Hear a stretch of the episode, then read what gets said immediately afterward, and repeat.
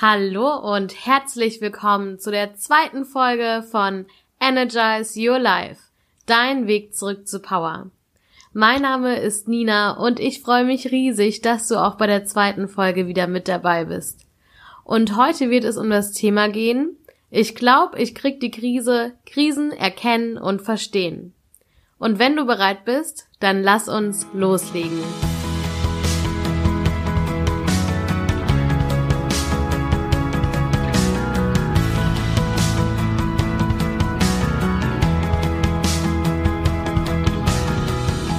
Seitdem ich mich mit dem Thema Krisen auseinandersetze, ist mir aufgefallen, wie oft wir dieses Wort benutzen. Und ich glaube, ich krieg die Krise ist mit Abstand Nummer eins geworden. Natürlich hat das Wort Krise an sich gar nichts mit der Verniedlichung zu tun, mit der wir sie immer benutzen. Und was genau denn so anders ist an dieser Krise, erfährst du gleich. Bevor es nämlich ans Eingemachte geht, möchte ich wie immer einen kleinen Disclaimer aussprechen.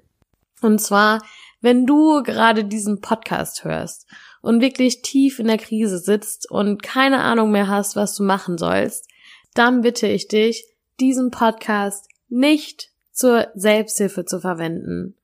Es gibt wirklich ganz, ganz tolle Beratungsstellen da draußen, die dir mit Sicherheit weiterhelfen können. Und mal ganz ehrlich, kein Podcast der Welt kann ein Gespräch mit einem Experten ersetzen. So, nach diesem wunderschönen Disclaimer geht's weiter mit unserer Thematik. Was sind denn jetzt eigentlich überhaupt Krisen?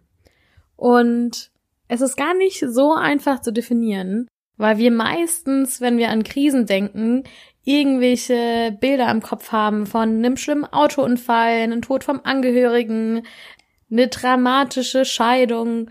Ähm, genau diese ganzen Situationen kommen uns in den Sinn, aber Fakt ist, dass eben nicht für jeden Menschen so eine Situation auch eine Krise bedeuten würde. Deswegen macht es eben keinen Sinn, unbedingt bei der Definition von Krise nur auf die Situation zu schauen und abzuwägen, welche Situation eine Krise sein könnte, sondern sich eigentlich mal anzuschauen, was bei einer Krise passiert.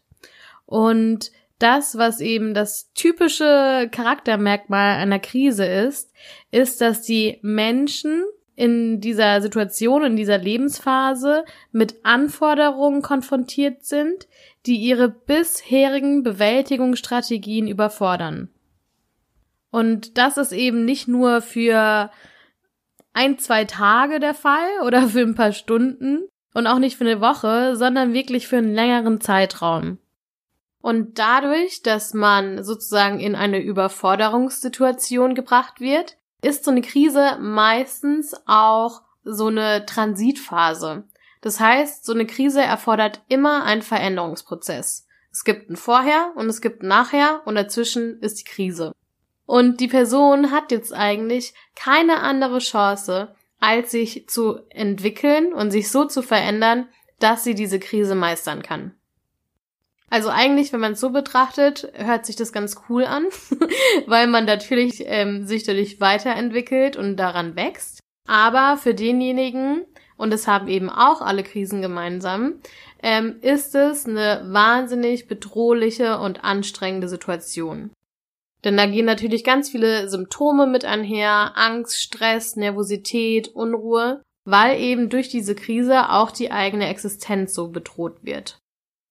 Und wir alle haben Krisen auch schon erlebt. Zum Beispiel als Jugendlicher ähm, gehört das dazu, dass man sich entwickelt und dadurch auch in so eine Krisensituation kommt. Aber natürlich hängt auch das Ausmaß und die Schwere von der Krise von ganz vielen Faktoren ab. Um die Entstehung von Krisen besser zu verstehen und auch das Ausmaß von Krisen äh, besser einordnen zu können, gibt es ein Fünf-Säulen-Modell von Petzold.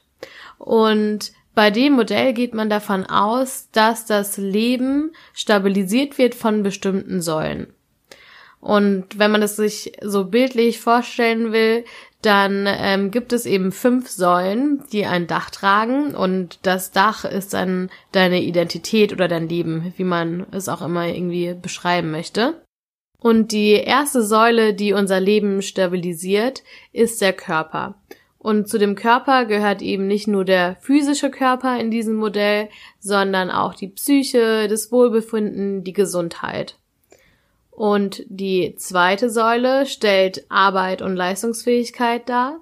Und da geht es eben drum, wie zufrieden bin ich mit meiner Arbeit, meinem Beruf, ähm, bin ich erfolgreich, erfüllt die Arbeit mich.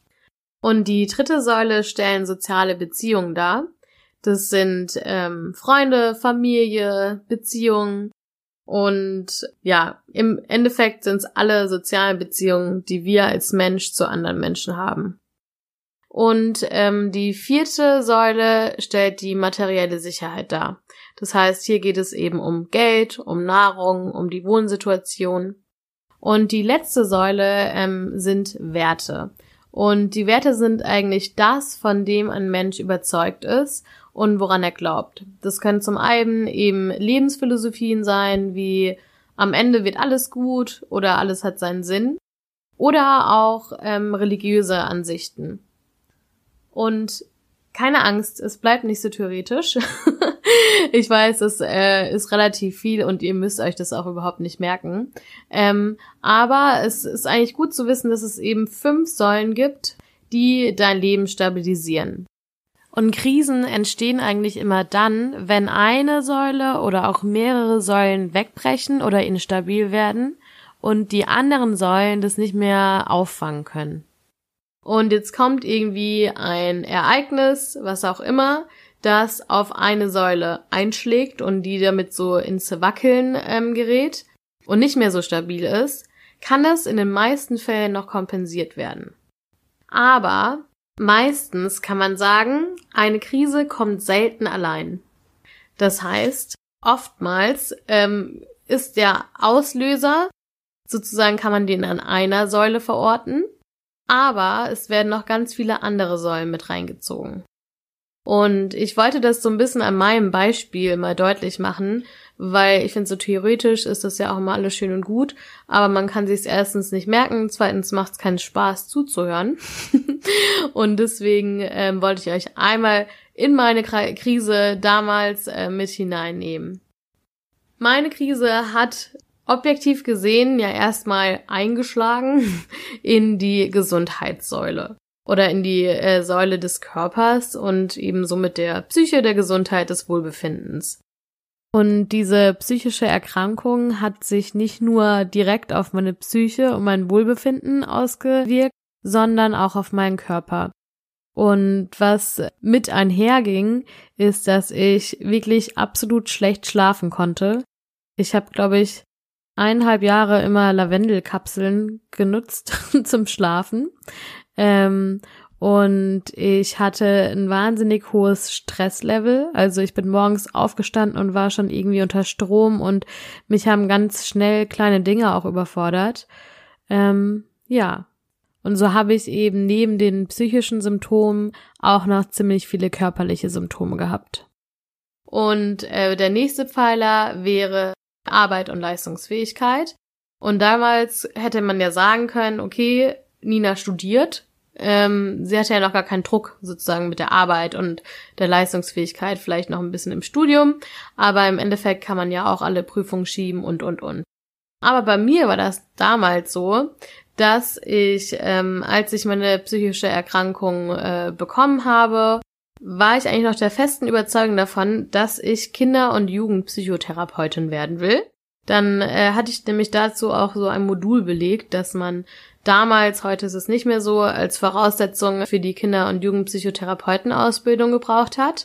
Und ich saß da in diesem Seminar, in dem es um psychische Erkrankungen ging und ähm, auch was für Folgen daraus kommen und äh, wie lange das gehen kann und welche anderen psychischen Erkrankungen mit anderen psychischen Erkrankungen mit einhergehen. Und das hat mir natürlich einen super Stress gemacht und Druck und ich saß wirklich am Schreibtisch kratzend äh, in diesem Seminar und habe es dann mit vielen Pinkelpausen auch überlebt. Aber für mich war klar, in dem Zustand, in dem ich gerade bin, kann ich dieses Seminar gar nicht belegen, weil mich das so mitgenommen hat und so gereizt hat, ähm, gerade auch mit Angststörungen, mit so viel, äh, so viel Informationen über psychische Erkrankungen konfrontiert zu werden.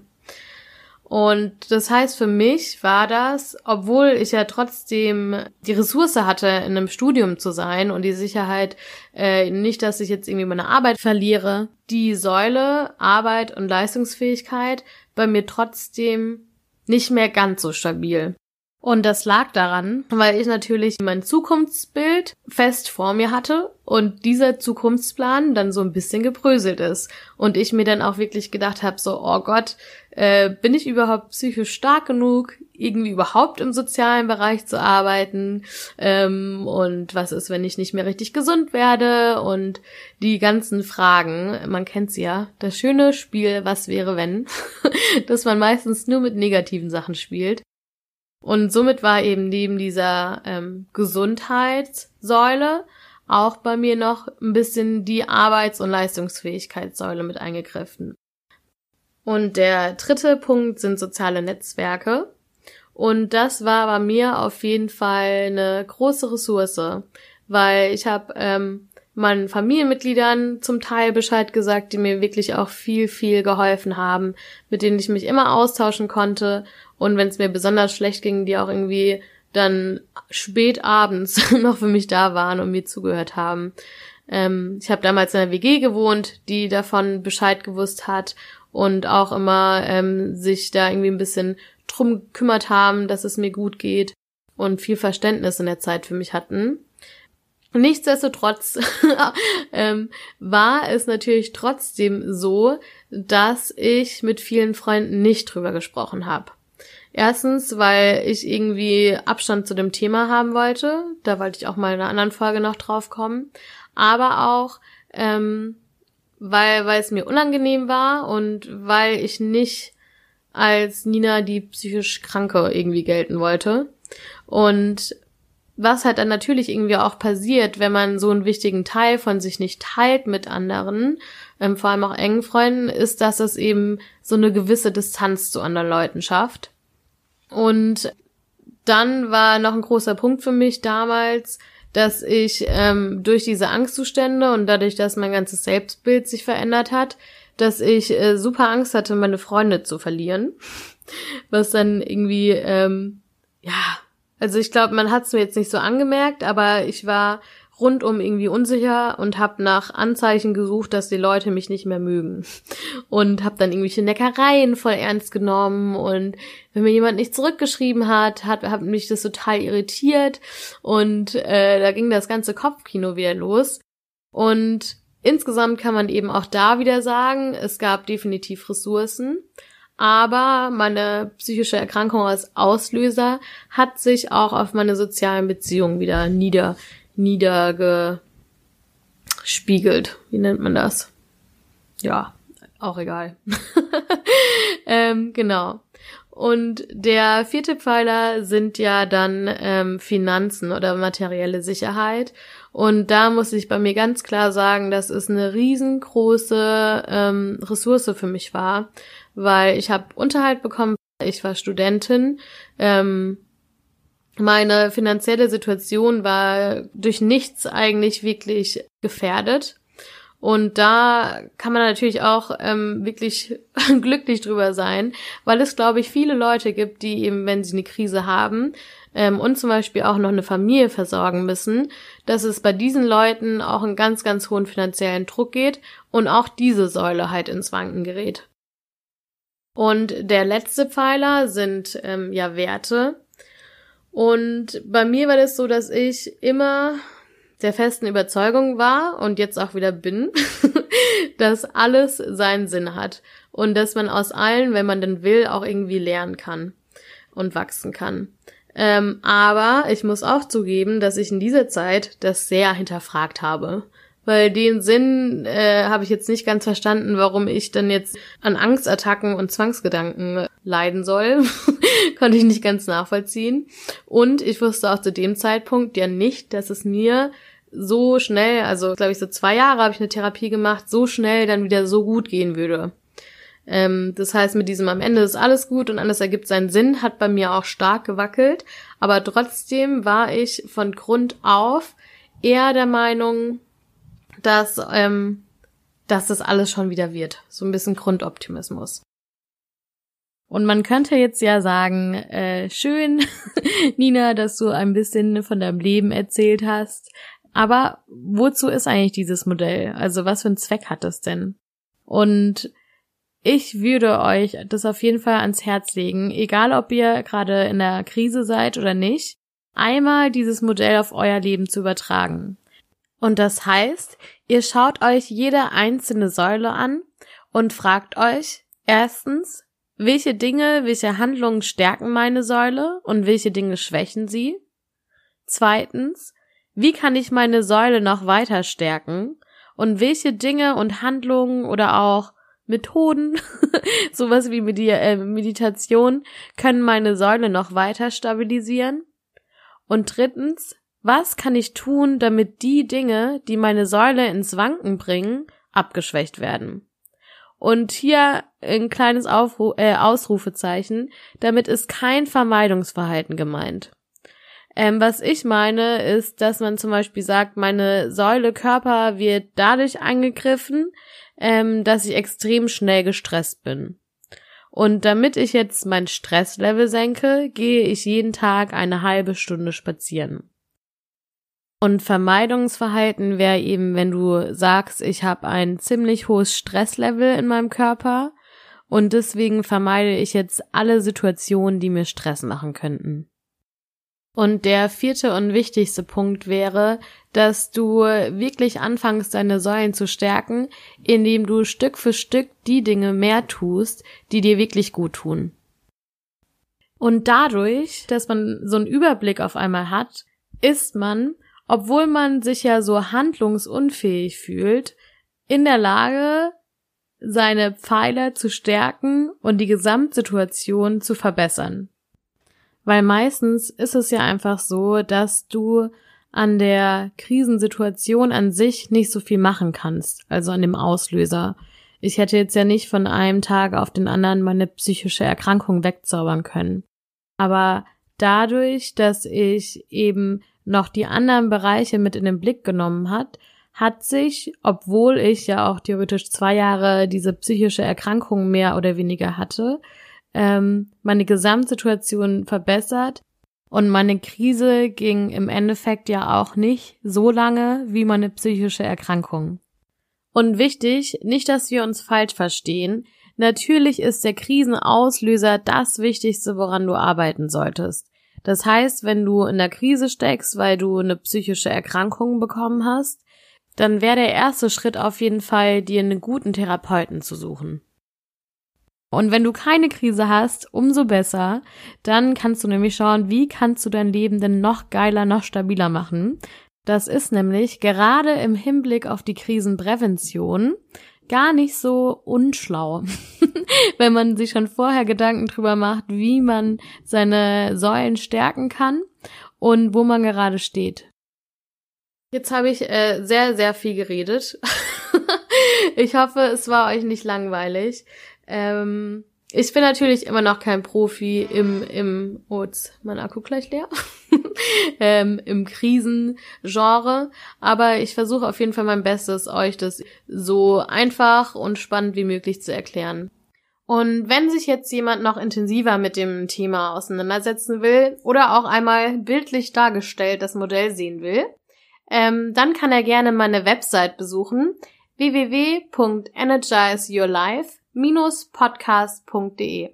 Findet ihr auch nochmal in den Shownotes. Und falls dir die Podcast-Folge gefallen hat, teile sie wirklich gerne mit Familie, Freunden, sag vielleicht irgendwelchen Leuten Bescheid. Ähm, das wird mich auf jeden Fall riesig, riesig freuen. Und du darfst natürlich auch sehr gerne eine Bewertung schreiben. ähm, und was ich jetzt beinahe vergessen hätte, ich habe eine Instagram-Seite und zwar heißt sie Nina Wandres, ähm, so wie mein Name. und da könnt ihr mir auch gern folgen und äh, schreiben, was ihr so zu den Themen haltet und wenn ihr euch ein Thema wünscht, auch gerne immer her damit. Und die nächste Folge wird sehr, sehr spannend, denn ich hatte letzte Woche die Cora von der Heiden zum Interview und Cora ist in einer Sekte aufgewachsen und hat auch nach Ausstieg aus der Sekte noch die ein oder anderen Herausforderungen erlebt. Und äh, ihr dürft auf jeden Fall euch sehr, sehr freuen auf die Folge, denn es wird spannend werden. okay, das war's dann von mir. Ähm, ja, fühlt euch gedrückt, macht euch einen schönen Tag. Sharing is caring, eure Nina.